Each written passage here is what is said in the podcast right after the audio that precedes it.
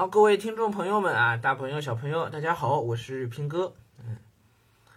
呃，昨天还是前天啊，应该还比较大面积的做了核酸的啊。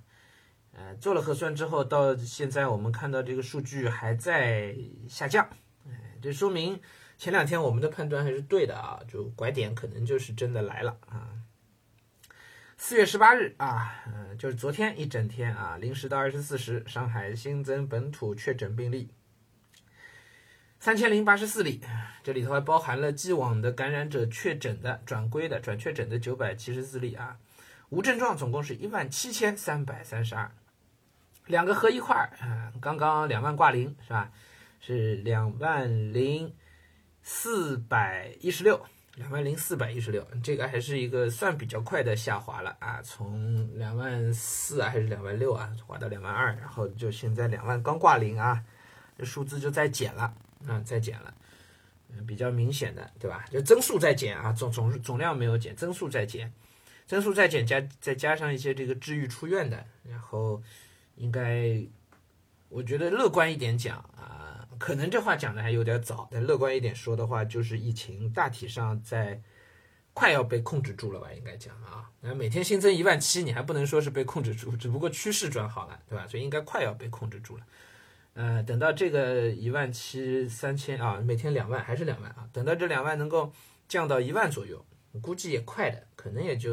个把星期啊，降到一万，那整体的增速就就就完全缓下来了啊，应该就要。好好很多了，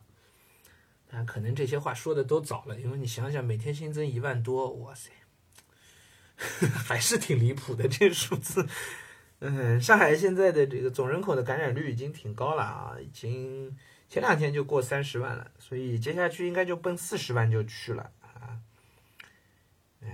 现在应该三十五万可能都已经多了啊。就挺离谱的，你上海一共两千五百万人口还不到，嗯，两千五百万人口，像上海这个市中心的那个黄浦区啊，以前叫南南市区啊，哎，就最市中心的黄浦区啊，嗯，这个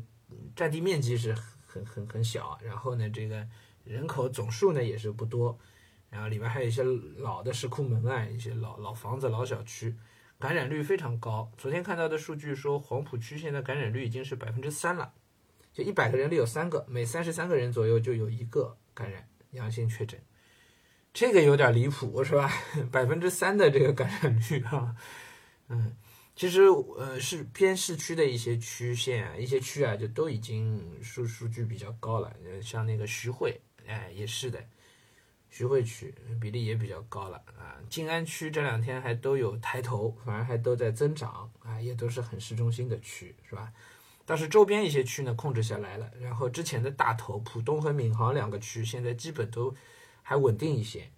啊，浦东的情况还不算太好，但是也明显在降下来了，在降下来了，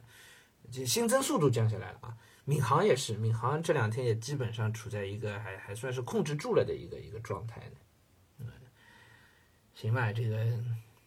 抗疫也进入深水区啊。嗯哎，三十三十八天了，我都有点佩服我自己啊。嗯，三十八天了，在家我们照样还笑得出来，还很开心。然后我们家女儿也好像都没什么事儿啊。昨天我们我们小区转成了管控，转成了管控呢，就小区里可以走一走了。那么我除了回答问题的这个时间偷偷溜到车子里之外呢，我还带着女儿下去走了一圈，晒晒太阳啊。哎，这个神兽出个笼，哎，感觉还挺开心的，是吧？今天照样也是个好天啊，希望还都能够出去散个心吧，能能到小区里走一走吧。嗯，